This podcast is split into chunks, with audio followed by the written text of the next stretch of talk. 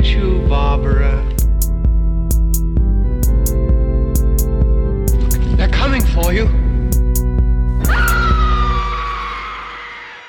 Hallo und herzlich willkommen zur 61. Episode von Devils and Demons. Ich bin der Chris und an meiner Seite ist wie gewohnt der Pascal.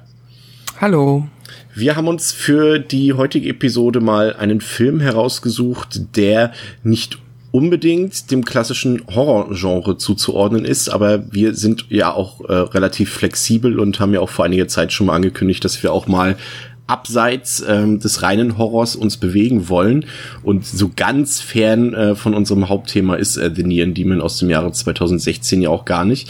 Ähm, der Film ist vom Regisseur äh, Nicholas Winning Reffen, der quasi, der ist jetzt nicht unbedingt so ein Enfant terrible, vielleicht wie sein dänischer Landsmann Lars von Trier, aber auf jeden Fall schon einer von der provokanten Sorte, so eine Art Publikumsspalter könnte man meinen. Äh, mhm. Äh, das ist auch grundsätzlich so, dass die Kritiken ähm, seine Werke sich grundsätzlich immer so zwischen Meisterwerk und, und riesigem Bullshit bewegen. Es ist auch immer so dann, äh, zum Beispiel in, in, in Cannes, äh, wenn seine Filme zum Beispiel dort gezeigt werden, dann äh, finden die einen Leute das zum Erbrechen und fangen an, ihn auszubuhen, während dann die Hälfte der Masse aufsteht und im tösenden Jubel äh, sich zeigt.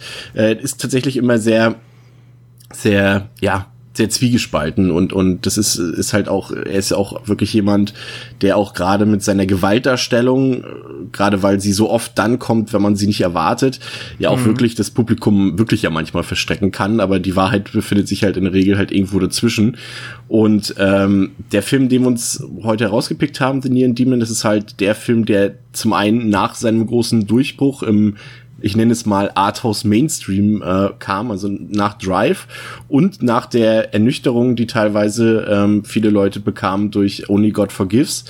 Ähm, und er hat natürlich nicht dazu gelernt. Also auch Nieren Demon ist äh, genauso ein diskut herrlich diskutabler Film äh, wie seine vorher, äh, vorherigen Werke. Ähm, du hast du den damals im Kino gesehen, den Film? Nee, ich habe den tatsächlich jetzt äh, auch in Vorbereitung auf diesen Podcast zum ersten Mal gesehen.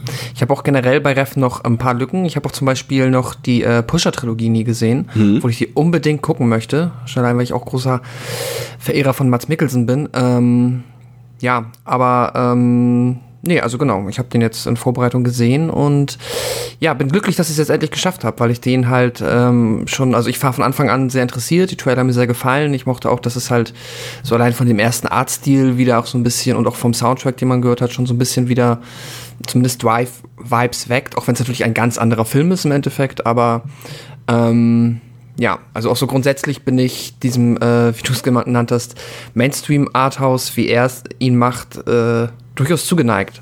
Ich mag das ganz gerne. Ja, ich, ich muss auch zugeben, ich bin tatsächlich ein Fanboy, so ein bisschen von, von Reffen. Mhm. Ähm, obwohl ich seine ersten Filme, auch so, so Bronson war jetzt auch nicht so mein Ding und Valhalla Rising auch nicht. Ähm, aber diese, also Drive, Only God Forgives und Neon Demon, die haben es mir echt ziemlich angetan, ja, muss ich sagen. Ähm, Wer es mir auch angetan hat, auf jeden Fall, äh, nicht nur aufgrund dieses Films hier, äh, ist äh, die Hauptdarstellerin dieses Films, Elle Fanning, die ich ja äh, mhm. wirklich sehr, wirklich sehr, sehr toll finde, auch in anderen Filmen. Also ich fand sie damals auch schon in Super 8 zum Beispiel cool oder in, in, in Somewhere und The Beguiled. Also ist hochtalentiert, auch aus meiner Sicht viel talentierter als ihre Schwester Dakota. Äh, aber auch der Rest des Casts kann sich hier durchaus sehen lassen. Also Jenna Malone hat sich ja in den letzten Jahren, äh, was heißt in den letzten Jahren, die war ja auch, hat ja eigentlich auch, sag ich mal, ihre ihre Karriere so ein bisschen, äh, ich sag mal, der, der Starter war ja damals auch Donnie Darko, was ja jetzt dann auch nicht gerade in, mhm. Hollywood Mainstream-Film ist, also auch ganz im Gegenteil davon. Ähm, und, und auch in so, selbst in der Hunger Games-Reihe fand ich es eigentlich ganz cool und Into the Wild, auch wenn es da jetzt nicht so eine große Rolle war, ist auf jeden Fall eine Darstellerin, die ich gerne sehe. Und wer auf jeden Fall überraschend hier im Cast drin ist, ist auf jeden Fall Keanu Reeves. Äh, hat dich mhm. das so ein bisschen überrascht, als du ihn auf einmal gesehen hast? Gut, ich wusste jetzt nicht, ob du schon vorher wusstest, dass er mitspielt, aber. Ich. Ähm, dass er mitspielt, wusste ich. Ähm, ich hatte tatsächlich ähm, aber jetzt einfach so erwartet, dass es noch mehr ja, Cameo ist wäre auch so, oder so falsch in dem, weil ich glaube, Reffen hat keine Cameos in seinem Film, aber ähm, ich hätte ihn jetzt also einfach seine Rolle äh, noch wesentlich kleiner erwartet und ähm, auch wenn Ach, sie kleiner, kleiner, okay. Ja, genau. Ähm, auch wenn sie das nicht ist. Ja, ich habe, weil ich das Gefühl hatte, ich wusste es durchaus, weil ich da das müsste ich wahrscheinlich einfach mal durch seine Filmografie gegangen sein und habe es dann gesehen. Ähm, aber jetzt nicht im Zuge der PR-Kampagne für den Film ist es mir nicht aufgefallen. Und äh, in dem Zusammenhang habe ich dann erwartet, dass es halt jetzt mehr wahrscheinlich so ein, ja, weiß ich nicht, vielleicht sind die Buddies und der wollte auch mal dabei sein. Aber ähm, nee, fand ich dann im Endeffekt, äh, das ist eine interessante Besetzung. Das, ja, wahrscheinlich für viele Menschen, die, naja, ist natürlich auch die Frage, wie viele Menschen, die äh, jetzt vielleicht nur ein, zwei Mal im Jahr ins Kino gehen, sich dann gerade The Neon Demon angucken. Ja. Aber wahrscheinlich, ja, aber sagen wir mal, für solche Menschen wäre das dann wahrscheinlich so der Schauspieler, wo sie sagen, ah, guck mal, hier ist ja jemand, den ich kenne. Aber die dürften dann wahrscheinlich auch eher enttäuscht sein von der Rolle von Keanu Reeves, die ja tatsächlich jetzt nicht so bedeutend ist für den Film. Aber ähm, für diejenigen, die tatsächlich von The Deer, äh, The Deer Demon, ja, von, äh, The Deer Demon äh, noch nie etwas gehört haben oder bisher ähm, den Film so ein bisschen distanziert betrachtet haben, Pascal, äh, worum geht's eigentlich in dem Film? Aus einer Kleinstadt in Georgia zieht die 16 Jahre alte Jessie nach Los Angeles. Sie möchte ein Model werden und mit ihrer atemberaubenden Schönheit stößt sie bei diesem Vorhaben auch auf wenig Widerstand. Schnell wird sie unter Vertrag genommen und die ersten Fotoshootings sind vielversprechend. Jessie muss allerdings schnell lernen, dass ihr strahlendes Erscheinungsbild auch die Missgunst ihrer Konkurrenz und die perversen Blicke zwielichter Gestalten auf sie lenkt. Die, die, der Film beginnt ja schon mit einer relativ hochinteressanten Szene, wie ich finde. Also man sieht quasi ähm, dass ähm, Jessie, also das junge blonde Model, ähm, mhm. auf dem Sofa sitzt, quasi so ein bisschen wie, eigentlich liegt sie wie in so einer Badewanne. Sie ist äh, mhm. blutverschmiert von ihrer Kehle, die, die, quasi so aussieht, als wäre sie aufgeschlitzt, äh, fließt Blut und du siehst die ganze Zeit äh, so Kamera, wie sagt man, Kamera, Blitzlicht und mhm. äh, man könnte sich durchaus vorstellen in diesem Moment, dass sie vielleicht dass, dass sie tot ist und dass die Polizei gerade die Leiche fotografiert oder so eine Sachen. Und dann ähm, fährt die Kamera so raus, äh, so ein bisschen aus dieser Szenerie und man sieht, dass es sich äh, um ein ja, um Fotoshooting handelt. Und ähm, das äh, ist eine beeindruckende Szene, wie ich finde. Du hast natürlich auch da, mhm. da, ich wollte eigentlich jetzt gar nicht so früh darauf eingehen, aber auch hier hast du schon aufgrund ihrer ihrer Körperhaltung, wie sie ihr Bein hält, äh, diesen diesen Symbolismus, von dem ich immer noch nicht weiß, äh, was uns Reffen damit sagen will, aber er hat ganz viele Dreiecke in diesem Film drin. Äh, gehen wir später mhm. auch noch mal ein bisschen genau drauf ein, aber hier ist zumindest das erste Dreieck, was mir schon nach fünf Sekunden aufgefallen ist, äh, dass ihr rechtes Bein so angewinkelt ist, dass es ein Dreieck bildet. Und ähm, ebenfalls interessant ist, dass ähm, Elle Fanning ähm, die Augen sehr lange aufgerissen hat und da äh, hatte ich zumindest gelesen, das hatte äh, hatte sie glaube ich in einem Interview oder war es im Audiokommentar, ich weiß gar nicht mehr genau, wo es war. Ähm, erwähnt auch, dass sie sich da ganz schön verbrannt hat an den, an den Lichtern, weil sie die Augen halt die ganze Zeit so doll aufreißen musste. Sie hat da so eine mhm. spezielle Technik. Das ist auch sehr beeindruckend, weil das bestimmt sie, ohne zu blinzeln, ich weiß nicht, was, 40, 50, 60 Sekunden oder so geht die Einstellung bestimmt. Und mhm. ähm, was dann auch äh, sowohl dieses, dieser, dieser Opener, diese audiovisuelle Qualität von Reffen ähm, schon wieder sofort unter Beweis stellt, finde ich. Also das hast du sofort in der ersten Szene hier und natürlich auch diesen, äh, ja mittlerweile muss man ja auch schon fast sagen, ich will jetzt nicht sagen, dass es sein, sein Hofkomponist ist, weil dafür macht äh, äh, Cliff Martinez auch einfach zu viele andere Scores, aber äh, zumindest bei Drive und Only God Forgives und hier auch bei Neon Demon ist dieser Score von, von Martinez einfach äh, unfassbar wichtig. Und das merkst ja. du halt hier auch schon in dieser Opening-Sequenz. Ja, definitiv. Also der ist, äh, ja, der ist äh, nicht nur quasi, ähm, ja, wie soll man sagen, einfach da, um einen Score zu haben, sondern der ist, ja, wie du gesagt hast, wichtig und äh, ja, auch da lässt sich tatsächlich viel reininterpretieren. Äh, ich finde das ähm, ganz cool, dass du es auch mit dem Auge angesprochen hast. Ähm, kann man sich auf jeden Fall mal merken, weil das, äh, wenn wir nachher mal später zum Ende des Films kommen, äh, sich da eventuell auch eine Art Klammer wieder äh, andeutet. Ähm, Nicht nur wegen ja. dem Auge, tatsächlich auch wegen der ganzen Szene, weil halt der, der Film beginnt quasi, gut, ich will jetzt mhm. nicht vorwegnehmen, aber der Film beginnt ja quasi schon mit, äh, mit so einem Foreshadowing ihres Todes so ein bisschen, wenn man so will. Ja, das stimmt. Ja, ich habe da auch ähm, das ähm, wie Reffen halt diese, ähm, Reffen ist ja, das ist ja ganz schön, dass er ist ja immer sehr ähm, erzählfreudig darüber. Es gibt ja dann wahrscheinlich auch, oder es gibt nicht nur wahrscheinlich, es gibt Regisseure, die ähm, ähnlich, sag ich mal, metapherschwangere Filme produzieren und dann im Nachhinein äh, quasi dem Zuschauer alles überlassen. Aber er ist ja dann doch sehr ähm, erzählfreudig, wenn es darum geht, seinen Film selber zu interpretieren beziehungsweise zu erklären, was man hier und da sehen kann und was es auch vielleicht zu bedeuten hat. Und hier hat er dann halt auch davon gesprochen, dass es halt erstmal auch einfach das Symbol Tod und Schönheit ist quasi so, dass, ähm, ja, also wenn das jetzt ein Gemälde wäre, dann wäre das wahrscheinlich der Name des Bildes oder so, ähm, dass man halt hier beides gleichzeitig sieht und dass beides auch, wie er sagt, ähm, halt unweigerlich zusammengehört, weil, ja, Schönheit ist vergänglich und das ist ja. Er hört, er hört kennt sich, man ja. Er hört sich ja auch wirklich sehr gerne reden. Also manchmal habe Ja. hab ich auch den Eindruck, dass er in dem einen Interview oder in der einen Dokumentation da diese Interpretation aufstellt, nur um sie in der nächsten äh, schon wieder komplett zu relativieren und was völlig anderes zu erzählen.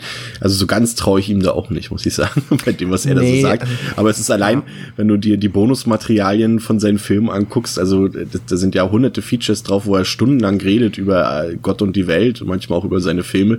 Das ist auf jeden Fall schon ziemlich interessant, ihm zuzuhören. Also er ist schon auf jeden Fall ein sehr spezieller Typ und er ähm, schätzt sich auch sehr selbst. also das ist Ja. auf jeden Fall, also es gibt da dieses, dieses, ähm, dieses Interview mit, ähm, mit William Friedkin, also dem Regisseur von, von ähm, Der Exorzist, unter anderem, oder To Live and Die in L.A. und vielen anderen tollen Filmen. Ähm, ist auch so ein kleiner YouTube-Klassiker, wo sie darüber streiten, was ein, was ein großer Film ist und so weiter. Und, und Reffen so sagt, ja, meine Filme zum Beispiel. das ist sehr, sehr, sehr köstlich. Also wer da mal will, kann sich das mal auf YouTube mal ansehen. Ähm, die nächste Szene, die ich mir rausgepickt habe, ist dann diese äh, Party-Szene, die ja auch äh, unfassbar gut ist. Also das ist alles so in so tolle Lichter getaucht und und du siehst dann erst auch, du, da lernen wir Jessie quasi in ihrem jetzigen Zustand kennen, wo sie noch sehr unbedarft ist, sehr schüchtern ist und sehr unsicher wirkt und da, da läuft halt unfassbar gute Musik auch im Hintergrund auf dieser Party und es ist fantastisch in Szene gesetzt. Da hat man auch gleich wieder diesen, also man merkt halt natürlich, man sieht einige Vorbilder von Reffen sofort. Äh, für uns als Horrorfans ist natürlich auf jeden Fall immer der Einfluss von Dario Argento äh, besonders wichtig, beziehungsweise besonders notwendig hier zu erwähnen, weil ich meine, na klar, das war auch schon bei Only God Forgives so und das ist ja auch bei Nieren Demon so. Also der Film, ich sag mal so, wenn Argento sein sein Handwerk oder seine, seine, seine ein Budget heute noch in die Hand kriegen würde und sein, seine Gabe, die er in den 70ern und 80ern umsetzen konnte, noch hätte, dann würden seine Filme heute so aussehen, vermutlich, ne? Ich finde, das lohnt sich auch schon an dieser Stelle mal zu erwähnen, dass Neon Demon 7 Millionen Dollar gekostet hat. Ähm, und natürlich sind ja jetzt hier keine äh, irgendwie aufwendigen Special Effects und auch der Cast lässt sich wahrscheinlich so irgendwie finanzieren. Ich finde es trotzdem also ähm, enorm beeindruckend, kann ich jetzt schon mal sagen, äh, was da dann audiovisuell trotzdem rausgekommen ist am Ende, weil auch wenn das halt einfach nur vielleicht aufwendige, ja, Post-Production ist oder es ist trotzdem, glaube ich, sehr tatsächlich, schwierig. Tatsächlich gar nicht. Ähm, ich hatte zum Beispiel gelesen, dass äh, Reffen extra äh, mit so Crystal Express Linsen ähm, drehen ließ. Die sind heute auch eher selten und werden kaum noch benutzt, aber die sorgen zum Beispiel dafür, dass ähm, Gesichter und Haut besonders weich gezeichnet sind, von vornherein schon. Weil das hat er auch direkt gesagt, er hat gesagt, das Budget hätte definitiv nicht gereicht, äh, später in der Post-Production hier noch ähm, nachträglich so viel zu, ich nenne es mal in Anführungszeichen, äh, zu Photoshoppen oder sowas, also da jetzt irgendwie äh, Fannings Gesicht oder ihre Haut dann noch im Nachhinein zu bearbeiten. Deswegen hat er direkt von vornherein Kameralinsen benutzt, die für dieses Ergebnis von vornherein gesorgt haben. Auf jeden Fall interessant, ja. Das ist auch schön. Lass uns doch mal, ähm, weil ich meine, wenn wir mal ehrlich sind, also die Story ähm, ist jetzt auch nicht so unfassbar ähm, komplex, deswegen können wir ja dann noch mal ruhig den Hörer, wenn jetzt vielleicht doch jemand sich dazu entschieden hat, den Film vorher nicht zu gucken, kurz mitnehmen. Ähm, also im Endeffekt haben wir nur gesehen, ähm, Jesse war bei diesem Fotoshooting, das von ähm, einem jungen Mann, der offensichtlich jetzt gerade auch ambitionierter Fotograf ist oder das werden möchte, gemacht wurde, so quasi als erstes Test-Shooting. Dann, ähm, und dann direkt im Anschluss ist die Party, wo wir aber dann schon äh, Ruby kennengelernt haben. Das ist die, äh, Make-up-Artistin. ähm, genau, Make-up-Artist und ähm, genau. Die hat sie quasi dann dort kennengelernt bei dem Fotoshooting und die hat sie mit auf diese Party genommen. Also nur, dass wir noch mal so ein bisschen dann auch zwischen diesen, ähm, ja, eigentlich ist ja das Interessantere darüber zu reden, ist halt wirklich, was man sieht. Aber äh, können wir ja der Story trotzdem den Ja, ja. Tun und sie noch so ein bisschen mitnehmen. Absolut. Und diese Partyszene, die äh, besteht ja nicht nur daraus äh, aus schönen Farben und und schöner Musik, sondern ähm, die spielt ja weiter ähm, auf der Toilette, wo in, ähm, in der dann Jesse die anderen Models quasi kennenlernt, beziehungsweise von Ruby so ein bisschen vorgestellt wird. Und ich finde, diese Szene ist am Anfang mega unangenehm, weil man so genau dieses Gefühl hat, dieses Gefühl von Neid und Missgunst und ah, das ist die neue und was will die denn hier und die hat doch nichts drauf und Jessie auch total verunsichert ist. Sie fragen dann auch so, hä, hast du noch nie mit einem Mann geschlafen? Und sie dann so, du weißt natürlich als Zuschauer sofort, das ist totaler Quatsch, sie lügt natürlich bei dem, was sie sagt. Und sie, doch, natürlich andauernd. Und das ist eine mega unangenehme Szene und irgendwann schwappt sie so so ein bisschen ins Positive über. Ähm, und der Gesprächsfluss zwischen den, zwischen den drei Models und, und Ruby wird auf einmal so ein bisschen flüssiger und so ein bisschen liebevoller. Aber du weißt halt nie, wie ernst es eigentlich gemeint ist. Und das ist ja auch dann schon so ein bisschen ähm, der Sinn und die Thematik des Films auf so einen, auf so einen kleinen Nenner gebracht, dass du halt diese, diese Schein und dieses Sein, das ist halt eine, eine, eine große Differenz darstellt in dieser äh, bunten Glitzerwelt von Hollywood oder dieser Modelwelt in Los Angeles. Und es ist, bleibt halt trotzdem auch die ganze Zeit so oberflächlich. Und das merkst du dann halt auch so, mir ist dieses eine Zitat dann auch, ich weiß gar nicht von welchem von den beiden äh, anderen Models, welche das gesagt hatte, aber irgendwie fiel der Satz so, ach komm, Schönheits-OPs sind doch ganz normal. Das ist wie, normal, wie gute Körperpflege. Und das ist mir so auf jeden Fall in Erinnerung Ja, ja, das ist die, die Gigi, die ähm, ja quasi äh, Stammgast bei ihrem Schönheits- äh, ähm, Regisseur wollte ich gerade sagen, äh, Chirurgen ist und ja quasi ein Hobby daraus gemacht hat, ihren Körper quasi künstlich so, ja, so aufzu, so zu perfektionieren, dass sie halt die maximale Schönheit durch äh, Schönheitsoperation erlangt. Ähm, ja, ja, es ist, ich fand, fand das schon ähm, ganz interessant, diesen erst, also dieses erste Mal, dass man halt dann die die, ähm, ja, also Jessie und die anderen drei Mädels da halt dann reden sieht, weil ähm, ich fand's schon, also die Figuren sind schon verhältnismäßig plakativ, also das ist jetzt, äh, also die sind schon, ja, eindimensional will ich auch nicht sagen, aber die haben alles schon, da weiß man, finde ich, relativ schnell, was gemeint ist. Und ähm, da ist ja dann auch, äh, haben sich, glaube ich, auch viele Geister daran geschieden, ob das jetzt halt quasi auch Absicht ist, wovon ich persönlich ausgehe, ähm, oder ob das quasi äh, vielleicht auch mangelnde Handwerkskunst ist, dass die halt auch so ein bisschen stiff und so ein bisschen sehr, halt schon teilweise sehr plakativ dieses Model-Klischee rüberbringen und dieses Oberflächliche und dieses ähm, nett gesagt, aber eigentlich äh, quasi bedeutungslos, wie ich das sag, weil eigentlich meine ich es nicht so und eigentlich sind wir alle nur Feinde. Ähm, ja, weißt du, was ich meine? Ja, ja, es ist, ist, das ist der Punkt, den äh, die Kritiker des Films oder auch generell die Kritiker ja bei Reffen sowieso immer dann so ein bisschen, ähm, ja, zu kritisieren haben, ist es halt hier auch, aber ich sehe es halt ein bisschen anders, weil ich meine letztendlich, was könnte ähm, so eine Künst, also was könnte bildlich und und auch auch von von charakterlich besser so eine künstliche absurde äh, Modewelt untermauern als halt auch so extrem künstliche gestellte Figuren in künstlichen Umgebungen mit mit äh, komischen Farben und komischen komischer Musik. Also das ist schon natürlich überstilisiert und und teilweise Ja. auch äh, bewusstes Overacting. Aber ich finde das an dieser Stelle genau richtig. Aber was was hier auch schon auffällt und äh, das ist auch etwas, äh, bei dem der Zuschauer sich auch relativ auch diese Frage schon stellen sollte, ist halt diese Figur von äh, Ruby auf jeden Fall, weil es fällt schon hier auf, dass man nicht genau weiß, ist sie jetzt eine Freundin oder ist sie eine Feindin, will sie helfen oder will sie selbst nur so ein Stück vom Kuch Kuchen abhaben, also schon hier fällt es fällt es so ein bisschen auf, weil sie sich auch immer so ein bisschen vage zurückhält und und eher so supportive ist, wenn die wenn wenn sie mit ähm, Jessie ma- vielleicht mal alleine ist oder sowas, aber sobald andere Leute dabei sind, werden ihre Motive irgendwie schon unklar, ob sie jetzt irgendwie ja, ich weiß nicht, also ich das ist so ein schmaler Grad bei ihr und ich finde die, generell die Rolle, das wird natürlich nachher noch äh, viel besser, aber ich finde Jenna Malone spielt das richtig richtig gut, muss ich sagen. Also gerade auch weil sie halt auch wirklich so eine so eine Rolle abbekommen hat, gerade halt im späteren Verlauf des Films, wo es halt auch sehr schnell ähm, ja in, in, in so ein, wie sagt man, ja, in, in halt richtiges Overacting abrutschen kann. Aber Ja, sie, auch in so B-Movie-Klischees und genau, so weiter. aber ja. ich finde, sie macht das richtig großartig, muss ich sagen. Also es ist auf jeden Fall so ein bisschen der geheime Star des Films. Ja, ich finde ihre Rolle ist sowieso genau nämlich aus dem Grund, den du beschrieben hast, finde ich die Rolle sehr toll, weil ähm, dadurch, dass es halt auch äh, ja ein, insgesamt eine, äh, eine bewusst sehr kalt inszenierte Welt ist, in der die Jessie da gestoßen wird, ähm, sehnt man sich ja gefühlt auch so ein bisschen als Zuschauer danach, irgendwo eine Figur zu finden, wo man sich so ein bisschen dran festhalten kann, die noch so ein bisschen Menschlichkeit ausstrahlt. Ja, da hast Und, du dir aber die ähm, falsche Figur ausgesucht. True That. Aber ähm, so funktioniert das ja auch. Und ich denke mal, so ist das ja auch ein bisschen bewusst äh, gewählt, Mhm. dass du halt, weil wenn jemand, sag ich mal, jetzt, okay, nehmen wir mal ihren Freund außen vor, aber der ist gefühlt eh nur so ein bisschen, ja, da, ja, eigentlich, um da zu sein. eigentlich ist er, eigentlich ist er, startet er zum Beispiel mit der, mit derselben, mit denselben Voraussetzungen eigentlich. Er ist ja auch, glaube ich, neu in LE oder zumindest fängt er gerade Mhm. an, seine Karriere zu starten und so weiter und ist quasi auch neu im Business. Und sie starten ja eigentlich quasi beide bei Punkt Null dort.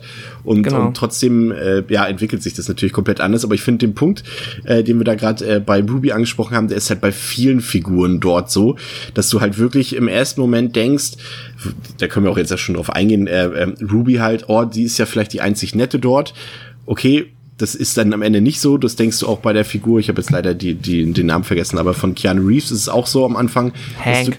Du, Hank, dass du denkst, okay, der ist ja eigentlich äh, hier, der verteidigt sie und hilft ihr auch. Ist auch nicht so. Und dann hast du halt zum Beispiel, da kommen wir gleich noch ein bisschen ausführlicher auf die Situation zu sprechen, ähm, dieses Fotoshooting mit diesem berühmten Fotografen dort, ähm, der dann auch noch so sagt, ja, zieh dich aus und sowas alles und denkst, okay, krass, was geht denn jetzt ab? Und er hat eigentlich überhaupt keine bösen Absichten so. Also es ist immer so, dass, dass du, dass das Reffen das wirklich schon darauf ähm, anlegt, dass du natürlich denken sollst, okay, der hat's jetzt nicht, äh, meint es nicht gut mit Jesse und ach, meint er doch und umgekehrt halt. Und das ist halt bei fast allen Figuren so, dass die halt schon so ein bisschen, ja, ambivalent sind, ne? Ja, ja, und das ist, ist halt, löst halt auch so dieses Unwohlsein ein bisschen aus, finde ich, weil du natürlich bei Jessie einfach siehst, dieses 16-jährige Mädchen. Ja. Und ähm, am, An- man hat ja auch irgendwie, man, sie ist halt aber auch sehr, also das ist ja auch von der Schauspielkunst gut gemacht, man hat auch einfach ein bisschen Angst um sie, oder ich hatte zumindest auch immer halt so Sorge, weil sie halt natürlich auch so unfassbar naiv wirkt, auch schon dann beim Gespräch mit ihrer äh, Modelagentur und so weiter. Sie wirkt halt so genau wie dieses Mädchen, das da jetzt halt einfach ausgenutzt oder auch einfach dran zugrunde geht.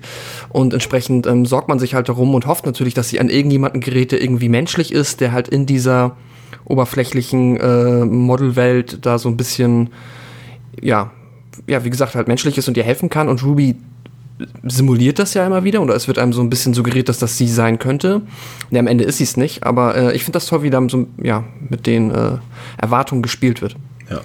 Ähm, auch äh, immer noch ist die Partyszene eigentlich noch gar nicht vorbei. Äh, ich finde es immer bemerkenswert, dass da auch zwischendurch immer manchmal einfach so für Szenen sind, ähm, so für kleine Momente, für kleine Einstellungen, die manchmal in diesem großen audiovisuellen Gewitter so ein bisschen untergehen. Ähm, aber es sind auch immer so diese kleinen Momente dazwischen, die Reffen halt auch wirklich wahnsinnig gut inszeniert. Aber hier auf der Party kommt natürlich noch diese, nein, eine Bondage-Show ist es ja nicht, aber es ist schon so eine, ja, so eine erotisch ich weiß nicht genau, wie man das nennt, da habe ich jetzt zu wenig Ahnung von, aber so eine Erotikshow oder sowas, die da aufgeführt wird.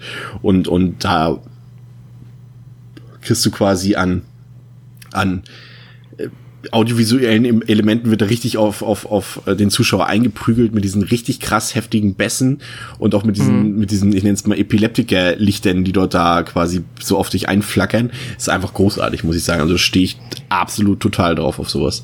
Ja. Also da kann man, das ist, äh, da, da, da kann man gar nicht müde werden, das zu betonen, was das für ein visuell, audiovisuelles Meisterwerk tatsächlich ist. Also wenn man diesen Stil natürlich mag, sonst wird man da wahrscheinlich wenig Freude dran haben, wenn Ja, aber man er hat ja, eher er hat ja auch dann, er hat ja auch diese, dann wieder diese anderen Szenen, die nicht, die dann halt eben nicht so auf dich einprügeln, eben, was irgendwie kurz danach auch kommt, als sie mit ihrem, ihrem, ähm, mit dem, wie war sein Name noch gleich, muss man auch noch mal kurz helfen, von, von ihrem Halb-Boyfriend, nenne ich ihn mal. Ja, nennen wir ihn ruhig so, das weiß ich jetzt gerade auch nicht Ja, mehr. also der Typ, der an ihr interessiert ist, aber sie nicht wirklich an ihm interessiert ist. Also quasi das, äh, wie sagt, wie nennt man das denn? Na, egal. Das Love Interest nennen wir es so. Irgendwie Ja, genau. Und äh, mit dem äh, verbringt sie ja quasi die Nacht und den Sonnenuntergang und den Nachthimmel äh, auf den Hollywood Hills und und dann sieht man halt, wie leichtfüßig Elle Fanning beziehungsweise Jesse dann dort äh, an diesen an diesem Gemäuer vor dem Panorama LEs so leichtfüßig lang stolziert und das ist auch so ihre ihre Jugendlichkeit, fast noch ihre ihre ja Kindlichkeit könnte man fast meinen. Und dann vor diesem Panorama so stolzieren sieht. Und dann merkt man halt doch, dass sie eben noch nicht dieses erwachsene Model ist, sondern dass sie halt irgendwie noch sehr jung ist und dass sie so eine Momente halt auch irgendwie noch genießt und, und sowas alles. Und so eine kleinen magischen Momente gibt's halt immer wieder und dazu braucht Reffen nicht unbedingt dieses äh, Blitzlicht und dieses Epileptikerlicht und, und diese dröhnenden Bässe, sondern er kann es auch wirklich ruhig, so wie er es halt besonders halt auch sehr oft in Drive gemacht hat. Und, mhm. und das ist ja nicht weniger fantastisch, ne? diese, diese leiseren Momente. Das stimmt auch ähm, vom Visuellen hast du halt dann da so ein bisschen dann auch die, ich nenne es jetzt mal so irgendwie die analogen Momente, also auch in diesem ganzen ähm, Motel, wo es sich auch ab und an mal wieder ähm, was abspielt, da hast du halt dann die, ja in Anführungszeichen, sag ich mal, dreckigeren, rougherem Bilder, während du halt dann immer alles, was innerhalb dieser Modelwelt stattfindet, äh, in der Regel ja dieses unfassbar überstilisierte, artificial, ja, wunderschöne, ja, LA-Model Setting ist oder die, ja, also das sehr künstliche und wo dann halt diese ganz krassen Bilder entstehen. Also das ist ja das erste halt die Party. Ich würde behaupten, wenn ich mich recht erinnere, danach kommt wahrscheinlich schon das Fotoshooting, das ja auch einfach wieder krass aussieht. Mit diesem riesigen weißen ja. Hintergrund und, und wie die Kamera dann quasi ins Weiße geht und man sieht einfach nur noch, das sieht halt auf einmal aus, wie als ob sie da irgendwie vorher vom Greenscreen jetzt irgendwie in so komplett weißes Licht. Ja, genau, genau, stimmt. Ähm, das ist auch wieder einfach krass und dann mit der goldenen Farbe und ja, also das ist äh, selbst, also selbst wenn, ich sag mal, wenn jemand einfach nur ein Fable für so einen ähm, überstilisierten Artstyle hat, aber eigentlich so mit dem ganzen ähm, bedeutungsschwangeren Metaphergedöns, das da drin noch stattfindet, das nicht negativ gemeint, ähm, nichts anfangen kann, würde ich den trotzdem schon allein empfehlen, nur wegen der äh, ja, visuellen Qualität. Ich kann es auch wirklich nur tun. Ich habe den ja im Kino gesehen und das war wow, das war einfach der Wahnsinn, muss ich sagen. Also gerade auch dann noch mit dem mit der mit der Kino-Soundanlage und sowas, das war einfach äh, einfach nur krass. Mhm. Ähm, kurz, du hast schon angesprochen das äh, Shooting mit Jack. Äh, kurz davor, weil deswegen habe ich ihm Matrix auch gesagt als Anlehnung, äh, lernen wir ja dann quasi erst äh, äh, ähm, Hank kennen, so ein bisschen, also die Figur von Keanu Reeves in dem Hotel, weil sich tatsächlich äh, ein ungebetener Gast in Jessys Zimmer eingeschlichen hat, der so ein bisschen alles durcheinander gebracht hat. Da dürften viele Zuschauer dann durchaus auch schon ausgestiegen sein bei dem Film, weil dann auf einmal ein Puma ähm, in dem Hotelzimmer von Jesse ist. Und ähm, der Puma ist letztendlich nur eine Metapher, die letztendlich auch ähm, fortlaufend dann beim Shooting mit Jack, aber insbesondere dann später, als es bei diesem Casting dieses einen Designers, ähm, die ist ja dann, das machen wir auch gleich nochmal ein bisschen genauer, ähm, die ist ja dann später auch wieder eine Szene nach dem Shooting mit Jack, ist sie doch bei diesem Casting mit diesem berühmten Modedesign und sowas. Hm. Und, und, und auch dieser Puma und auch Kian, äh, Hank, alle Figuren äh, sind halt alle sofort hin und weg und regelrecht baff bei der Schönheit von Jessie. Also es ist wirklich so, dass sie alles um sich herum anzieht. Überall, wo sie ist, egal wo sie ist, alle Leute sind sofort, wow, krass und sind sofort von ihr vereinnahmt. Und das ist halt so extrem, dass es halt sogar wilde Tiere wie ein Puma anlockt. Das ist halt nur einfach als Metapher nochmal verstärken soll, sozusagen. Und, Man muss aber der Fairness halber erwähnen, dass tatsächlich, ich habe da nämlich auch, ich dachte erstmal, okay, alles klar, offensichtliche Metapher so. Sie hat ja auch das Fenster aufgelassen, dann kommt das wilde Tier rein und im Endeffekt muss sie dafür bezahlen. Ähm, aber tatsächlich ist es wohl echt so, dass auch so in den Städten dort oder in Pasadena in Los Angeles, das kann durchaus mal vorkommen, dass sich da so ein Tier irgendwie auch mal in ähm, der Stadt verirrt und äh, das ist gar nicht so super unrealistisch. Ich dachte am Anfang auch so, okay, nein, aber äh, es soll vorkommen. Auf jeden Fall, auf jeden Fall, äh, unabhängig von der Metapher oder nicht, auf jeden mhm. Fall ist der Puma nur von ihr angezogen gewesen. Ja, also eine Metapher ist es trotzdem, ja. das ist klar. Also das ist jetzt, da hat er sich nicht gedacht, das wäre doch witzig jetzt einfach mal so. nein, nein. Ähm, nur weil es halt, ich glaube halt, auch viele hat das auf mich ja auch zuerst komplett weit hergeholt gewirkt, ne? Weil äh, ja, hätte ja sonst was machen können, aber hätte das ja auch irgendwie ein bisschen weil wenn es halt nur eine unrealistische Metapher wäre, dann wäre es ja gar nicht mehr subtil, da hätte man das dann irgendwie anders lösen können. Aber dadurch, ich finde das eigentlich ganz nett, dass es nicht absolut abwegig ist, dass so etwas in dieser äh, Gegend da in den USA passieren kann, eigentlich noch besser. Ja. Äh, dann, du hattest es eben angesprochen, das Shooting mit Jack. Ähm, Highlight auf jeden Fall ist dort wieder auf jeden Fall die audiovisuelle Gestaltung. Erst mit diesem sehr hellen, mit diesem sehr weißen Background dort. Mhm. Und du hast halt das, was ich eingangs erwähnt habe, diese strange Situation, dass der Fotograf ähm, dort erstmal alle Leute rausschickt, als er Jesse sieht und äh, auch Ruby rausschickt und er dann quasi alleine mit Jesse ist. Man muss sich halt immer noch vor Augen halten, dass Jesse halt wirklich ein 16 Jahre altes Mädchen, unerfahrenes, naives Mädchen ist. Und ähm, er dann einfach zu ihr sagt, ja, zieh dich aus. Und dann äh, ist mhm. sie auf Unterwäsche und er meinte, ja, und weiter, oder gibt es ein Problem? Und du erst so denkst, oh krass, was wird das jetzt und so weiter. Und der Zuschauer weiß halt so gar nicht, was er erwarten soll. Und letztendlich ist das Resultat einfach nur, dass er vorhat, ähm, Jesse ganz im James Bond Goldfinger-Style mit goldener Farbe zu bemalen und das ist einfach cool, irgendwie, diese Szene. Ich fand's so krass, weil das ist dann halt auch so eine Art äh, Professionalität, die er dann einfach am Ende zeigt. Es geht ihm nicht darum, sie irgendwie nackt zu sehen oder sowas, sondern äh, er bemalt sie einfach Gold. Und ich fand das irgendwie ganz charmant, wie er das so gemacht hat, wie er dann noch diese letzte Bewegung an ihrem, an ihrem Kinn, wo er dann, äh, in der so seine Hand so hochflackert, so dass so einfach so die Farbe mhm. so, so, weißt du, wie ich meine? Ja, ja, so. ich weiß, das ist, ist krass, ja. ja. Ich meine, ich finde, ein prätentiöses Arschloch ist er trotzdem. Ja, absolut. Ähm, also man sagt natürlich trotzdem kein 16-jähriges Mädchen, äh, ja, hier, zieh dich mal aus, so. Ja, also man könnte das vielleicht anders versuchen. Ja. Also er geht ja, wir müssen ja auch dazu noch mal erwähnen, ähm, das ist ja offensichtlich halt äh, von ihr gefaked. Also sie behauptet, sie ist 19. Also jetzt nicht jeder, der da ähm, irgendwie mit ihr arbeitet, macht sich äh, bewusst illegal direkt. Auch wenn es bestimmt die meisten eigentlich sich denken müssten, aber ja. Genau. Also das wird definitiv auch in echt so sein. Ähm, dann äh, das von mir angesprochene Casting, ähm, was so ein bisschen, ja, so ist es schon, ja, es ist doch, es ist der Wendepunkt ein bisschen in der Geschichte. Ähm, also das Casting, da sind viele, viele Models da und auch ähm, mhm. die, war das Gigi oder war das jetzt wieder nee, die andere? Sarah. Sarah, genau, ist auch da und Sarah äh, rechnet sich große Chancen aus und äh, wird dann so ein bisschen, ja, missachtet von dem tollen Designer, der da sitzt.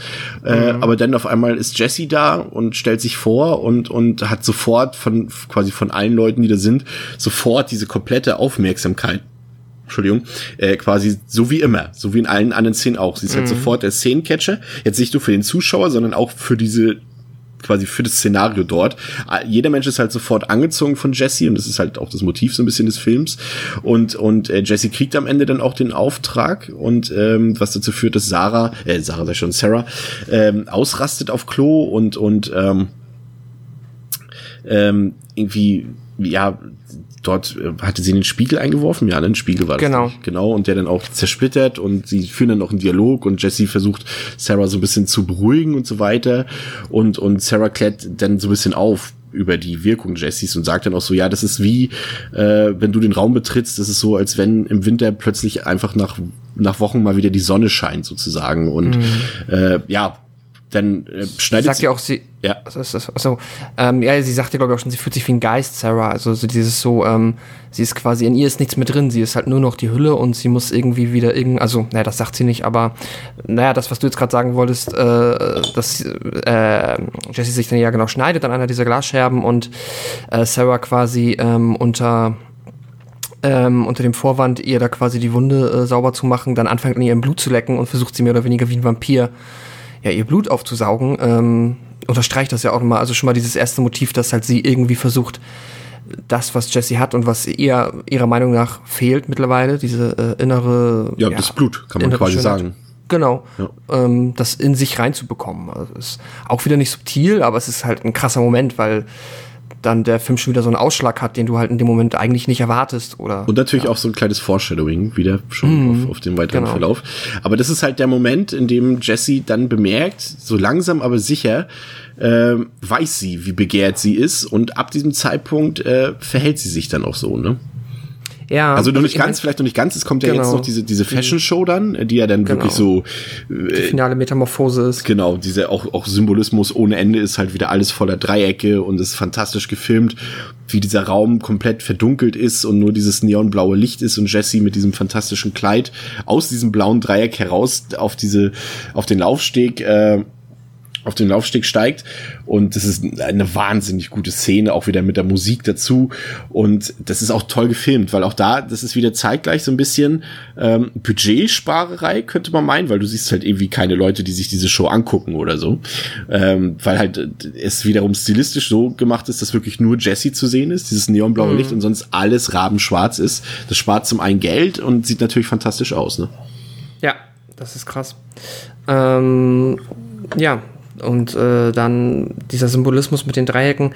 Du siehst auch immer sehr, ähm, also die Metaphose wird sehr eindeutig, weil jetzt auch so ein bisschen der, ähm, der Narzissmus von Jesse so ähm, quasi blüht und gedeiht und das, du, sie küsst ja auch, glaube ich, immer wieder mal so, macht immer diese ja, diesen äh, Luftkuss oder so. Ja. Und hat jetzt auch auf einmal halt weg von dieser ähm, unschuldigen Kinderausstrahlung jetzt mehr zu dieser, ähm, naja, Badass nicht, aber jetzt mehr so dieses, mhm, ich bin jetzt mehr oder weniger angekommen und habe neues Selbstbewusstsein w- entwickelt, wie fragil das jetzt auch ist, dahingestellt, aber sie wirkt jetzt auf einmal sicher und so ein bisschen gesettelt. Erstmal. Ja, und es, es, sie sieht auch einfach ganz anders aus ab diesem Moment. Ne? Es gibt ja dann diese, diesen, diese Szene, in der sie mit äh, zusammen mit Dian in diesen einen in dieses Gaststätte oder was es ist da reingeht und Genau. dort der äh, Modedesigner sitzt mit Sarah und mit Gigi und und sie sich dann auf einmal komplett anders verhält und ihm gegenüber total abweisend ist und sie sieht auf einmal, sie hat halt so komplett das Kindliche verloren in ihrem Gesicht und sieht auf einmal so äh, so erwachsen aus, so urplötzlich und verhält sich, wie du schon sagst, so narzisstisch und weiß jetzt ganz genau auch, äh, was sie tun muss oder wie sie sich bewegen muss, was sie sagen muss. Äh, sie hat das auf einmal natürlich auch komplett äh, verstanden dann. Ne? Also sie hat jetzt gemerkt, okay, ich bin jetzt hier der neue Star am Modehimmel. Ne? Und das lässt sie Genau. raushängen, ja. Und da, und da trennen sich dann ja auch schon die Wege der beiden, ähm, also von ihrem, von Dean, genau, ähm, und Jesse, weil sie ist dann jetzt halt quasi da angekommen und bei ihm ist das wohl dieses, ja, er geht halt den Weg nicht mit, ne? Also die haben ja dann noch diese Diskussion darüber, ähm, äußere Schönheit, innere Schönheit, was ist wichtiger und Artificial Beauty, also dass dann ja die Gigi, die auch dort ist, versucht hat, ähm, quasi das Maß Schönheit, das Jesse hat, durch Das- diese OPs zu erreichen. Wie krass, ich muss kurz einwerfen, wie krass auch dieser Moment ist, in dem äh, der Modedesigner so das so veranschaulicht und, und Dean das erklären will und so meint, ja, guck dir mal die an. Das ist, wie findest du sie? Und er sagt so, ja, ist ganz okay, weil er wahrscheinlich ihr weder vom Kopf stoßen will, noch ihr sagen will, dass er auf dieses Künstliche nicht steht. Und der Designer dann auch so sagt, ja, genau, das ist okay. Okay. Und jetzt guck dir mal Jessie an. Ihre Natürlichkeit und sowas alles. Und, und, und, und das ist auch so, ich fand es einfach so krass, wie er gesagt hat, ja, guck dir die an. Das ist okay. So, weißt du, so. Ja, ich find's, ich fand dann auch noch den Satz von ihm sehr interessant. Also einmal das ja.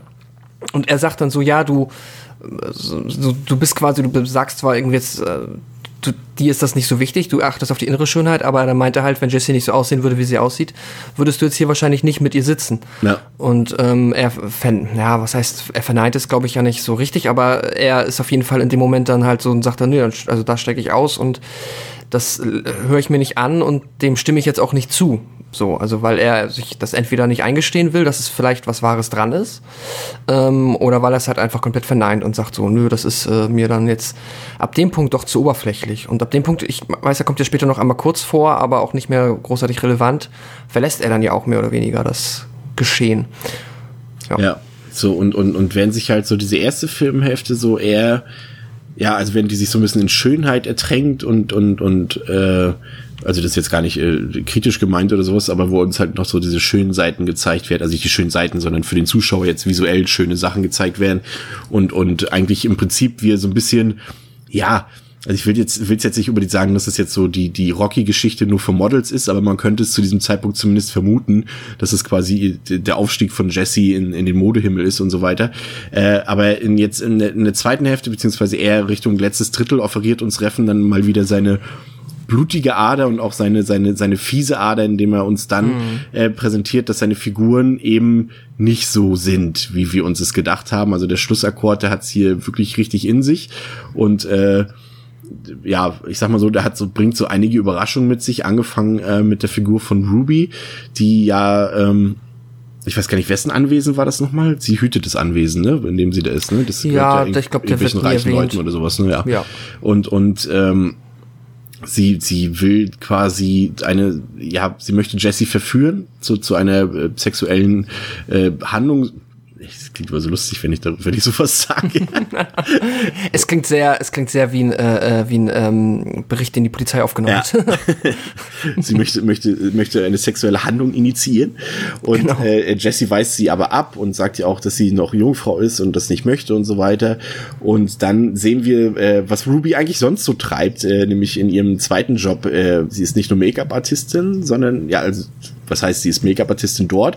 Sie ist aber gleichzeitig auch, ich sag mal, die Make-up-Artistin in einem äh, in einem äh, Bestattungsinstitut, wo sie halt, äh, in dem sie halt die Leichen schminkt und wieder gut aussehen lässt für die Beerdigung etc. Und ähm, nun ja, sie hat dort dann ein, ein auch wieder, sie initiiert dort nekrophile sexuelle Handlungen äh, mit einer nackten weiblichen Leiche.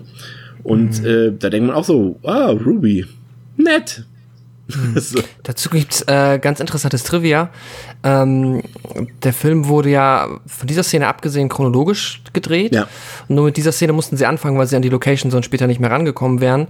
Und äh, laut Reffen ist das ähm, wohl auch die einzige Szene, die dann in dem Sinne quasi am Set vom Drehbuch im Nachhinein abgewichen ist, weil sie eigentlich äh, am Anfang wollte er nur, dass sie halt so ein bisschen zärtlich mit der ähm, ja, Leiche ein bisschen sich ne, so ein bisschen an ihr vergeht und ihr in den Mund, ja, genau, dann hatte ich die Idee, dass sie in den Mund spucken kann und dann das quasi diese Eskalationsstufe zu der äh, sexuellen Handlung, die sie initiiert hat, wie du so schön gesagt hast, ähm, äh, an dieser Leiche ist dann quasi dort erst mehr oder weniger ähm, ja, spontan entstanden und Reffen hat auch nochmal gesagt, dass er da in dem Moment quasi für sich entdeckt hat, wer halt dann jetzt wirklich der eigentliche Willen, also der eigentliche Gegner in diesem Film ist, dass es halt hier nochmal so ein bisschen krass herausgestellt wird. Ja. ja. Ähm, ähm, sorry, wenn ich dich schon wieder unterbreche. Nee, äh, wir hatten, glaube ich, noch, weil das wäre nämlich dann auch mehr oder weniger der letzte maßgebliche Einfluss von Hank, Keanu Reeves an der Stelle gewesen, der ähm, Albtraum, den sie hatte. Ach so, ja.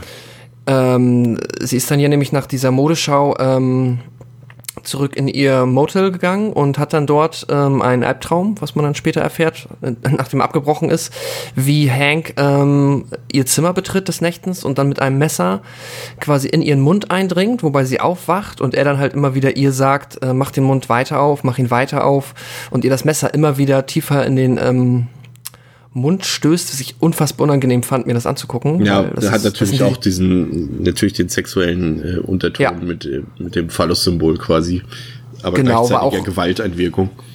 Genau, hat dann, habe ich auch nochmal gelesen von Reffen, hat auch gesagt, so dass es halt dann, äh, dieser Albtraum versinnbildlicht ihre Angst vor der, ähm, ja, vor der Penetration, weil sie halt auch dann, ähm, weil Schönheit ja in dem Kontext auch mal so ein bisschen mit Unbeflecktheit und ja. so weiter äh, einhergeht. Ja, Genau. Und das dann dieser. Ist, ja, erzähl weiter. Hm? Achso. Nee, erzähl du weiter. Okay, ich wollte das dann nur noch kurz Ende bringen und dann ähm, dieser Traum bricht ab. Dann ähm, nochmal äh, der Story halber, dann ähm, erfährt sie, wie, beziehungsweise bekommt sie mit, wie aber jemand in einen Raum weiter eingebrochen ist. Nee, nee, erst, erst, nee, nee, erst, erst ähm, versucht jemand Stimmt. tatsächlich just, also sie wacht Stimmt. ja auf, weil jemand wirklich in ihr Zimmer eindringen will. Ja, du hast recht. Genau, und äh, das weiß sie zu verhindern, weil sie dann noch das andere Schloss ähm, abschließt und daraufhin äh, der, entscheidet sich der, es wird nicht hundertprozentig klar, ob es Hank ist, sonst korrigiere mich gerne, aber ich bin der Meinung, das sieht man dann jetzt nicht mehr, nee, man nee, könnte es aber vermuten. Ist unklar, aber es Vermutung liegt nahe. Genau ähm, wie er dann halt ins Nachbarzimmer einbricht und dann sich ähm, ja dort an der ähm, Frau, die halt dort wohnt, vergeht. Das hört sie und daraufhin ruft sie dann Ruby an und genau, da geht das dann da weiter, wo wir für eben mich übrigens tatsächlich die schwächste Szene des Films, weil sie, ich sehe jetzt keinen tieferen Sinn in dieser Szene, außer halt diese Metapher, die du gerade beschrieben hast, die, die über die sich ähm, Reffen selbst auch geäußert hat, aber ansonsten macht diese Szene halt eigentlich überhaupt keinen Sinn. Ja, ja, also man ich, ich sehe das auch, wie man ähm, das dem Film durchaus oder auch Reffen halt dann natürlich auch schon als Kritikpunkt vorwerfen kann, dass er da halt dann. Also ich sag's mal so, das ist der Moment, wo ich ausnahmsweise mal sagen würde, das ist wirklich plakativ. Ja, das ist es definitiv. Das, ja, das war dann gar nicht mehr subtil, ja. Ja, äh, dann kommt es äh, zu einem Moment, ähm, in dem Jesse äh, in diesem, immer noch in diesem Anwesen ist und auf diesem, ja, am Rande dieses Swimmingpools steht und das ist mhm. auch wieder ein sehr, sehr ähm, bedeutungsschwangerer Moment, weil man sich zumindest vorstellen könnte, dass sie äh, in dem Moment, also sie hat ja vorhin gerade ihren, ihren Höhepunkt quasi schon erreicht, als sie dort auf dem Laufsteg der große Star war und äh, alle Blicke, auch wenn wir sie nicht gesehen haben, auf ihre Schönheit gerichtet waren und sie sich so ein bisschen befreit hat und, und ihre Stärke gezeigt hat und jetzt weiß, was sie für einen Wert hat und, und was ihr für eine Zukunft bevorsteht. Und dann steht sie aber plötzlich vor diesem leeren Swimmingpool und, und realisiert scheinbar so ein bisschen, dass, dass, dass dieses, dieses Versprechen auch einfach leer sein könnte und dass das eigentlich jeder versucht, sie nur auszunutzen oder irgendwie nur irgendwas, ja, äh, in, mit ihr eh, oder bei ihr zu sein, aber nicht, weil sie so ein toller Mensch ist, sondern einfach nur, um sich in ihrem Glanz ein bisschen zu sonnen und äh, dass sie ja irgendwie immer ja immer also dass sie das das dass es immer so sein wird, wenn, wenn sie diese Karriere fortsetzt, dass ihr Leben in dieser Industrie, in dieser Modeindustrie äh, sich nicht ändern wird in dem Fall. Und mhm. dann äh, kommt es halt äh, zu dem großen äh, Gewaltausbruch, denn äh, plötzlich sind Gigi und Sarah wieder da. Genau. Ja, ähm, äh, Ruby ist ja dann auch mittlerweile dann, ich glaube, ist sie im Pool? Nee, doch, ich glaube, sie ist in den Pool reingegangen oder steht davor, ich weiß es nicht ganz genau. Auf jeden Fall haben sie ja diesen kurzen Dialog. Dann ähm, geht Jesse wieder ins Haus und trifft dort auf die anderen beiden und dann wird ganz schnell klar, fast schon ja, lustig eigentlich nicht, aber ähm, fast schon na, slapstickartig. Ach, wie auch immer, auf jeden Fall wird sie sehr, plötzlich bekommt sie einfach von, ich glaube, Sarah halt einfach so einen rechten Haken ins Gesicht und dann äh, geht die Verfolgungsjagd los. Ähm, das war ein bisschen äh, auch ein netter Schockmoment. Und ähm, ja, Ende vom Lied ist, dass sie dann ähm, in den Pool gestoßen wird, in den leeren. Nun doch, und ja. Und fies ihr Bein bricht. Ja. Und das war's mit Jesse. Ja, dann wird sie noch mit, mit, mit, mit Messern traktiert, ziemlich heftig. Mhm. Und dann, dann wird's halt richtig abstrus. Dann siehst du halt äh, Ruby, wie sie in, in, in, in der Badewanne liegt, voll mit Jessys Blut und, und Sarah und Gigi, mhm. die halt äh, ja in fast schon ja, man weiß gar nicht, es ist schon fast grenzwertig zwischen, zwischen Ekel und, und Erotik, wie sich Sarah und Gigi dann quasi gegenseitig Jessys Blut in der Dusche abwaschen. Also es ist, man muss schon sagen, es ist schon sehr, sehr zwiegespalten, dieser Moment. Also es hat natürlich so einen Hauch von Erotik, aber gleichzeitig ist es halt auch irgendwie widerwärtig. Ja, der Akt ist widerwärtig, aber die, diese Stilisierung die und natürlich ja. die Inszenierung auch macht es dann halt irgendwie schon irgendwie erotisch. Ja. Ähm, kann ich auch, ja, würde ich dir zustimmen. Und passenderweise, und, ähm, passenderweise wird hm? denn Rubys Nikophilie dann auch, äh, Nikophilie auch wieder gezeigt, als dann ähm, Ruby quasi im schon ausgehobenen Grab für Jessys äh, Leichnam äh, sich suhlt dort auch wieder drin und hm. ähm, dann gibt's auch noch später, liegt, ich weiß gar nicht mehr, ja, Ruby liegt doch dann quasi auch noch einmal auf dem Boden und und menstruiert und menstruiert und und äh, ja, es ist also ganz abstrus, was da passiert und ich verstehe da auch einige Leute, die dann wirklich auch überfordert sind mit derartigen Szenen, weil sie halt auch wirklich so wie aus dem Nichts auf einen eingeprügelt werden und und mhm. dann aber halt nicht mit so einer mit so mit so einer Verurteilung wie man es äh, vielleicht bei vielen anderen Regisseuren erwarten könnte, sondern äh, Reffen inszeniert das halt groß. Ne? Er inszeniert das nicht, dass es böse oder brutal oder also schon brutal, aber nicht, dass es hässlich ist oder sowas, sondern das ist halt das, was wir mhm. eben schon gesagt haben, wie diese Blutdusche dort, dass es immer noch wahnsinnig gut aussieht und du als Zuschauer denkst, Mann, das sieht eigentlich gut aus, obwohl da einfach nur äh, Blut aus einer Vagina rausfließt sozusagen und das ist äh, ist halt krass und das ist das ist so eine Sache, die die muss man Reffen einfach hoch anrechnen. Ne? ja. ja, das stimmt. Aber natürlich genau wie du gesagt hast das zeitgleich halt, ja, man könnte fast sagen, das, was, ähm, ja, das Reffen sich quasi derselben Kritik aussetzt, muss so zum gewissen Teil vielleicht, ähm, wenn jetzt die ähm, Kritiker da quasi nicht drauf eingehen möchten, dass da ja durchaus ein bisschen tiefere Bedeutung drin versteckt ist, auch vielleicht gar nicht zu wenig, dass das auch natürlich auch sein Film so ein bisschen Schönheit über ähm, ja Substance, Style over Substance ist, finde ich nicht, aber ähm, ja, ich kann nachvollziehen, dass das einige dann doch so sehen. Ja, weil das Problem ist halt, dass, dass sich, dass sich Reffen generell auch nicht positioniert. Ne? Das ist halt das Schöne bei ihm, dass er, dass er zwar, äh, dass sich irgendwann halt die Figuren äußern. Du hast es vorhin auch schon gesagt, äh, dass die auch mal dafür reden über die wahre Schönheit und die kommt ja aus dem Inneren und und und halt viele andere Regisseure hätten halt solche Aussagen und auch solche Momente auch halt für eine klare Positionierung gesorgt oder irgendwie so einen Wendepunkt reingebracht. Ja, ja, stimmt, es ist richtig. Es geht um die, um die inneren Werte und, und Jesse wird eines Besseren belehrt und fährt dann doch mit Dean zusammen in den Abendhimmel oder was auch immer. Aber Reffen hat überhaupt keinen Bock auf so eine Liebesgeschichte und auf so eine Wendepunkte und er zieht es halt immer weiter ins Bösere rein. Und ich weiß auch gar nicht, ob er das so überhaupt sieht. Also ich könnte mir sogar vorstellen, dass eine Positionierung da vielleicht recht ernüchternd nee, nee, Nee, nee, nee. Also ich habe ich hab tatsächlich noch ein Interview mit ihm gelesen. Es ist schon so, dass er das äh, auch kritisiert, aber gleichzeitig auch faszinierend mhm. findet. Also er hat eine, eine Faszination dafür, aber er findet es natürlich generell äh, nicht gut. So, also mhm, auf jeden Fall. Okay. Aber das ist halt, aber auch so schön realistisch dann, weil äh, klar, ich meine, das, ich meine, wie viele Kampagnen gab es schon und es gab immer so gerade, ich meine, ich bin ja nun auch schon über 30 Jahre alt und habe auch alles mitbekommen von Naomi Campbell und Cindy Crow Crawford, Claudia Schiffer und so weiter. Und äh, es gab immer wieder Jahre, wo Leute gesagt haben, oh, das kann nicht sein und die sind doch alle ausgehagert und diese magersüchtig und, und, und weiß ich nicht was alles. Und dann wird wieder gesagt, ja, wir müssen jetzt mehr Curvy-Models bringen und sowas. Und es wiederholt sich halt auch alles wieder. Aber letztlich ist es, äh, die, die Modebranche und auch die Werbebranche macht das halt seit Jahrzehnten so und das wird dann doch irgendwann ignoriert, weggeschickt mhm. und es wird weitergemacht, wie es auch vorher war, ne?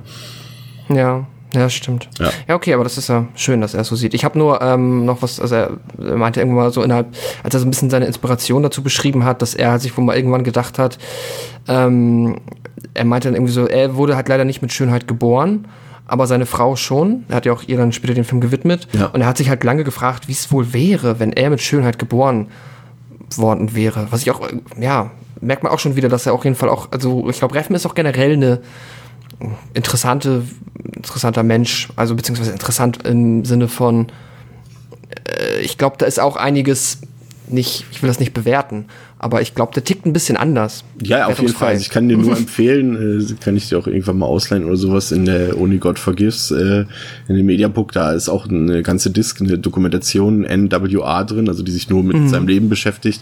Natürlich auch wieder unterlegt mit, äh, mit Cliff Martinez Musik. aber, aber das ist auch tatsächlich sehr empfehlenswert. Ähm, aber wir sind ja noch nicht ganz am Ende des Films. Also es kommt ja der, sag ich mal, der, der Publikumsspalter-Moment, der kommt ja tatsächlich eigentlich noch. Es ist dann der nächste Tag und, und Sarah äh, äh, fährt mit Gigi zusammen zu zum Fotoshooting von Jack mit einem anderen Model. Ich glaube, ich weiß gar nicht mehr, Annie hieß sie, glaube ich, oder so. Und ähm, und plötzlich ist, ist, ist Jack so fasziniert davon, Sarah zu sehen, äh, die ja eigentlich schon ausgebutet war und, und ist von ihrer Schönheit begeistert und, und feuert quasi Annie sofort und ist jetzt plötzlich wieder auf der Gunst von Sarah und Gigi, die ja frisch gebadet und frisch äh, betrunken vom, vom, von, von, der, vom, von der Schönheit von Jessys Blut sind quasi, also sind quasi in den Jungenbrunnen wieder gefallen. Und äh, äh, aber es kommt dann doch irgendwie ganz anders. Der Zuschauer denkt schon wieder, okay, ja, eigentlich will ich jetzt irgendwie kein Happy End für diese Figuren haben, aber darauf läuft es irgendwie dann doch hinaus. Aber plötzlich äh, fühlt sich Gigi irgendwie nicht wohl und, und haut ab und äh, Sarah beobachtet dann Gigi, wie sie äh, ja sich übergibt und und den Augapfel von Jesse ausspuckt und äh, dann auch so wieder ganz metaphorisch so sagt, so ich äh, ich muss das aus mir rauskriegen und dann dann ersticht sie sich selbst mit mit mit einer Schere quasi mehrfach und äh, Sarah muss dann sehen, wie Gigi stirbt und äh, das, das Abstruse, was dann passiert, äh, regelrecht absurd und es ist auch ein Moment, da weiß man wirklich nicht mehr, äh, soll ich jetzt lachen oder was soll ich jetzt eigentlich machen, als sie dann einfach den Augapfel in den Mund nimmt und runterschluckt und zurück Ja. zum Fotoshooting geht. Abspann Genau. Und äh, ja, ähm, Abspann, Musik von der wundervollen Sia, der mittlerweile sehr äh, berühmten Popsängerin, die ja eigentlich auch perfekt zu Reffen passt, da die ja auch eine sehr komplizierte Persönlichkeit ist äh, und er auch ein großer Fan ist. Aber das ist dann so endet dann halt dieser Film und äh, das könnte man abstruser und absurder gar nicht lösen. Ja, das stimmt. Da auch dann nochmal die Klammer, ne? Ähm, einmal auf der Todseite und auch das Auge mit Ja. Sicherheit irgendwie auch noch ein Aspekt, der da äh, wichtig ist. Das ist dann schon fast, Ja. da, da, merkt man dann halt auch irgendwie dann doch diese ganzen Inspirationen über die Lauflänge des Films.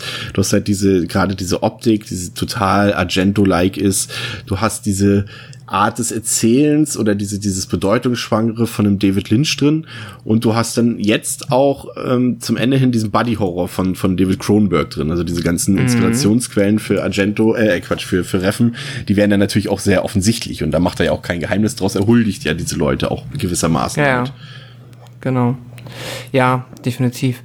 Ähm, wollen wir noch einmal ganz kurz auf die Dreiecke eingehen, äh, weil da ist mir noch eine Sache, die ich dann sehr interessant fand im Nachhinein, auch wieder ähm, quasi etwas, was dann äh, Reffen selber nochmal erwähnt hat, dass er halt, ähm, man sieht ja äh, visuell ist ja das Dreieck immer so das, ähm, ja, das äh, prägende Motiv des Films.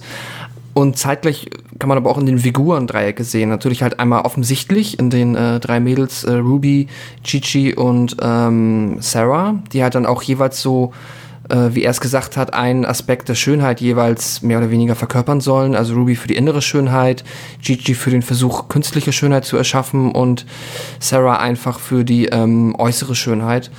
Und ähm, ja, fand ich ganz, finde ich clever tatsächlich und auch eigentlich, ähm, ja, also ich meine, wenn das schon dieses Motiv so wichtig ist, ich weiß nicht, ob das noch einen tieferen, tieferen Sinn hat, ähm, ob das dann jetzt äh, Also irgendwie noch das ist, glaube ich, so ein Punkt, der dann wirklich halt komplett offen für Interpretationen sind. Also Ja. da zu den Dreiecken an sich hat er sich dann, also klar, das, was du gesagt hast, aber nicht jetzt irgendwie, was er uns damit sagen will, letztendlich Mhm. Ja. mit diesem, diesem, Sym- mit diesem Symbol des Dreiecks. Er, es, er nutzt es natürlich auch ungemein aus und arbeitet natürlich auch viel dafür, weil er auch so ein, so ein super Gespür hat für Architektur und, und Raum und Lichtstimmung. Und da baut er Mhm. dann halt diese Dreiecke auch immer ein. Das passt ja auch irgendwie so äh, von der Symmetrie und von der Geometrie und so weiter. Da gibt's ja genügend Aspekte, aber das lässt halt so ein bisschen offen. Ich habe tatsächlich jetzt keinen tieferen Sinn darin äh, gesehen, außer dass es äh, für mich einfach ein äh, gelungenes Stilmittel ist, was er verwendet. Mhm. Ähm, aber inhaltlich ist mir das jetzt nicht, also ich habe auch ein paar Interpretationsversuche in, in, auf Reddit und so versucht zu lesen, aber da hat mir jetzt nicht so recht gefallen, wo ich sagen würde, ja, das könnte wirklich vielleicht Reffens Absicht gewesen sein. Also das ist dann wirklich, glaube ich, jedem ähm, überlassen. Ähm, ja.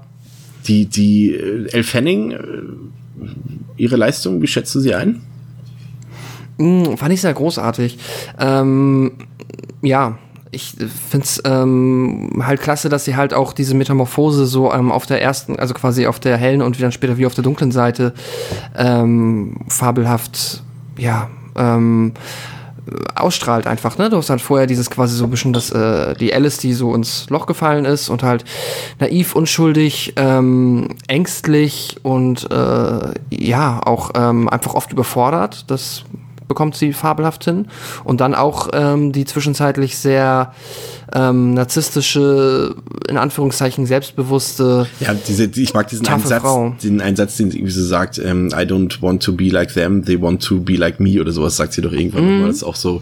Und sie bringt das dann auch sehr überzeugend drüber. Also man muss wirklich sagen, äh, dafür, dass sie halt zu Drehbeginn, war sie da 14 oder 16? Nee, 16 war sie beim Release des Films, glaube ich, ne? Aber bei Drehbeginn war sie sogar erst 14, glaube ich, wenn ich mich ganz irre. Ach, 98 geboren, sie haben 2013 gedreht. Ja, müsste hin so 14, vielleicht 15. Ja, so in dem Dreh. Und da, sie ist halt wirklich generell einfach wahnsinnig talentiert, was man halt ja auch schon früher gesehen hat in, in Filmen wie Super 8 und so und Somewhere. Und sie hat so ein enormes Potenzial und hier in dem Alter wirklich so überragend. Und das ist ja auch keine einfache Rolle, ne? Also das ist ja wirklich mhm. auch ne? Halt schon alleine, weil es ja quasi zwei Stück. Rollen sind. Ja, genau. Und, und das macht sie einfach fantastisch. Aber das haben wir eh schon gesagt. Also da funktioniert tatsächlich der ganze Cast eigentlich. Ähm, ja, ähm, was, was, was mir auf jeden Fall, und das, ich muss es, muss es auch immer wieder betonen, weil es für mich halt auch die absolute Stärke ist, ist halt immer wieder, dass auch wirklich jede Szene, jedes Bild so komplett ähm, durchchoreografiert wirkt und das so einen perfekten Einklang von Bild und Ton. Und ich finde, das war halt, wie gesagt, schon ein Drive gut, das war ein, also was heißt gut, exzellent und in Only God Forgives war es auch exzellent, aber hier ist wirklich jede Einstellung wie so ein Kunstwerk. So jetzt mal ohne mhm. Übertreibung und dazu immer diese Kombination mit dem pulsierenden ja fast hypnotischen Soundtrack von Cliff Martinez und und äh, Gänsehaut. Also ich muss sagen, also das ist immer, das habe ich so alle paar Jahre mal, wo wenn mich so ein Film wirklich so auf diese Ebene so richtig wegbuttert, sag ich mal. Also so so ich, also wie gesagt, mein Lieblingsfilm ist ja auch kein Geheimnis, ist ja Lost in Translation. Da war es für mich auch so, dass jeder Moment, jede Szene äh, ist einfach so ein, so ein perfektes Ergebnis aus, aus Sound und, und Visualität ist. Und, und hier ist es halt auch so. Das ist halt einer der wenigen Filme, die mich dann wirklich auf diese Ebene komplett weggeblasen haben, halt gerade besonders im Kino. Und, und das ist, ist wirklich ja. Bin sprachlos. Auch als ich den jetzt, also um es schon mal wegzunehmen, äh, der Film hat mir jetzt noch ein ganzes Stück besser gefallen, als ich ihn jetzt noch ein zweites Mal gesehen habe und mit Erwartung oder mit, mit, den richtigen Erwartungen, dass ich halt auch schon weiß, was passiert und mich so ein bisschen auf, auf gewisse Elemente konzentrieren kann.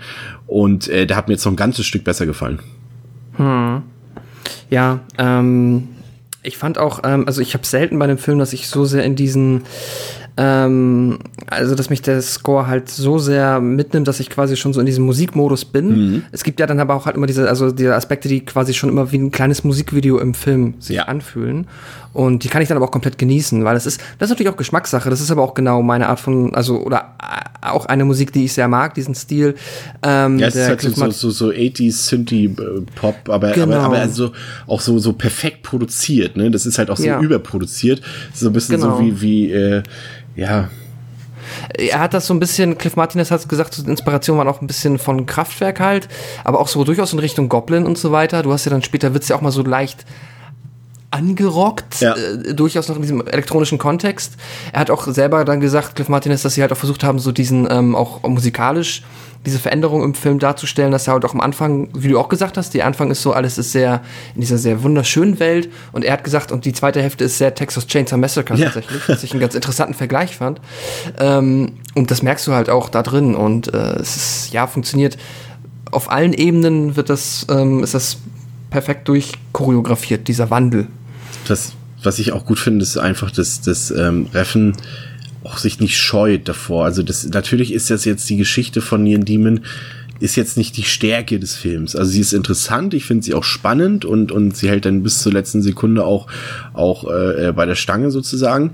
Ähm, aber halt das Audiovisuelle ist halt schon das große Ding und natürlich auch diese provokanten Momente. Also mich hat das, also ich fand den Film auf jeden Fall als äh, tiefgründiger, als ich damals erwartet habe, als ich den, äh, also bevor ich ihn das erste Mal gesehen habe. Also äh, der liefert halt schon viel. Also ich würde jetzt jetzt nicht, also ich würde schon sagen, rein auf erzählerische Ebene ist zum Beispiel ein vergleichbarer Film Black Swan auch, der, mhm. äh, also dieser Vergleich kommt halt irgendwie schon automatisch auf so ein bisschen, aber, äh, aber Reffen haut dann halt noch was oben drauf. Also klar, also so, so was Charakterzeichnung und Tiefgründigkeit angeht, ist halt Black Swan vielleicht ein bisschen vorne, aber, aber Reffen haut dann halt auch so knallharte Themen wie so Kannibalismus, Nekrophilie und Nekrophilie und sowas raus.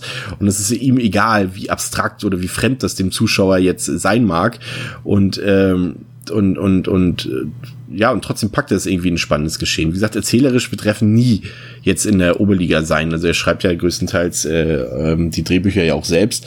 Und das ist jetzt nicht die ganz große Kunst, die der hinlegt. Wenn er, die, klammern wir jetzt mal wirklich die Bildgewalt aus, klammern wir den Soundtrack aus, nehmen wir vielleicht jetzt eine schlechtere Darstellerin als Elle Fanning, dann ist es vielleicht nicht so geil, der Film. Aber, aber so nee. das Gesamtergebnis ist halt um was geht. Und es ist halt immer wieder, deswegen finde ich es immer so schön, dass wir uns da quasi äh, unsere eigene Episode da selbst rezitieren können hier. Ähm, immer wieder das, was äh, Dr. Markus Stiegelecker damals gesagt gesagt hat über Suspiria äh, mit dem performativen Kino, dass halt manchmal das einfach auch über das Audiovisuelle erzählt wird. Das muss nicht ausgesprochen werden in Dialogen, das muss nicht erwähnt werden. Manchmal reichen auch die Bilder aus und wenn sie mhm. fantastisch sind, um, um eine Geschichte zu erzählen. Und das ist halt hier auch wieder, und ich weiß es nicht, ob er den Film mag, aber ich gehe fest davon aus, dass es ein Film ist, den er liebt, weil das passt einfach perfekt dazu. Und äh, da muss ich ihm einfach auch recht geben. Ne? Mhm. Ja, stimmt. Ähm, das ist ja sehr schön gesagt. Das ist natürlich genau, wie du gesagt hast.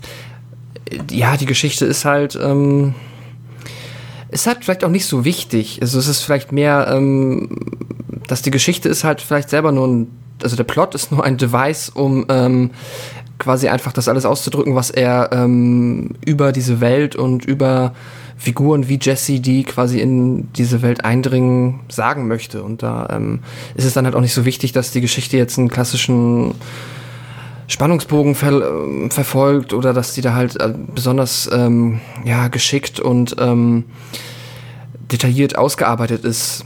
Oder ja, deswegen passt das schon. Ich finde, das ähm, stört mich nicht. Ich kann es halt ein bisschen verstehen, dass das natürlich dann für viele ähm, nicht so gut, ja, dass das natürlich dann für die nichts ist, aber naja, daran misst sich ja nicht automatisch die Qualität eines Films.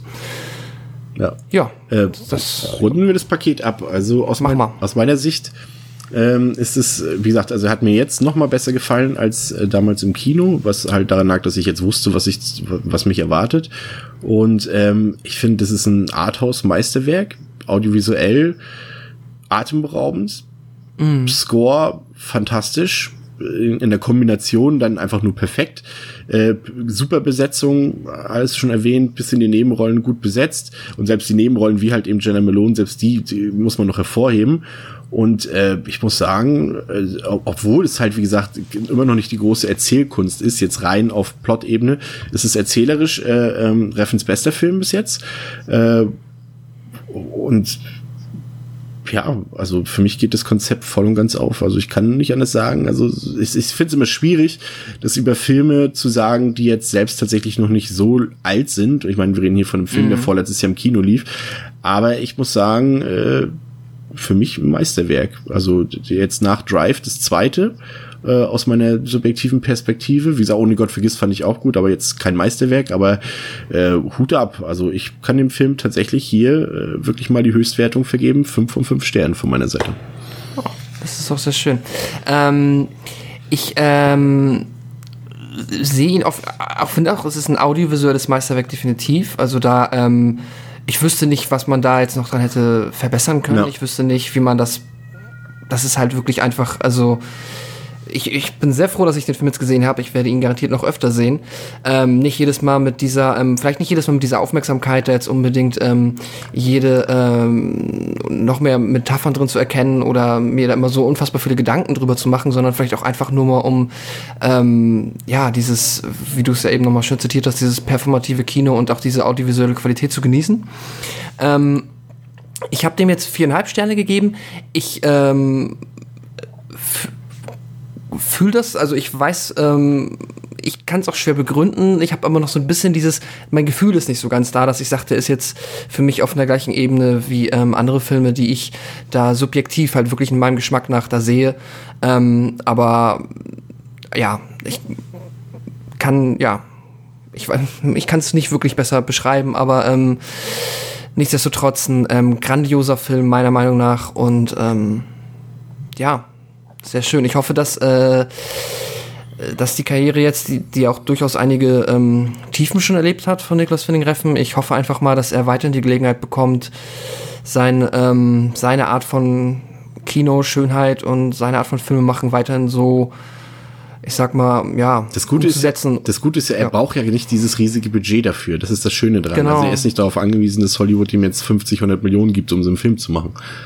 Und er hat doch, glaube ich, einfach mittlerweile das, ähm, ähm, ja, das Standing, dass halt er auch dann die Schauspieler bekommt, die wahrscheinlich dann, ja, schon so ein bisschen vielleicht wie bei Tarantino, auch fürs kleinere Geld, nehme ich mal an, ähm, ihm da trotzdem zur Verfügung stehen. Ja, wunderbar.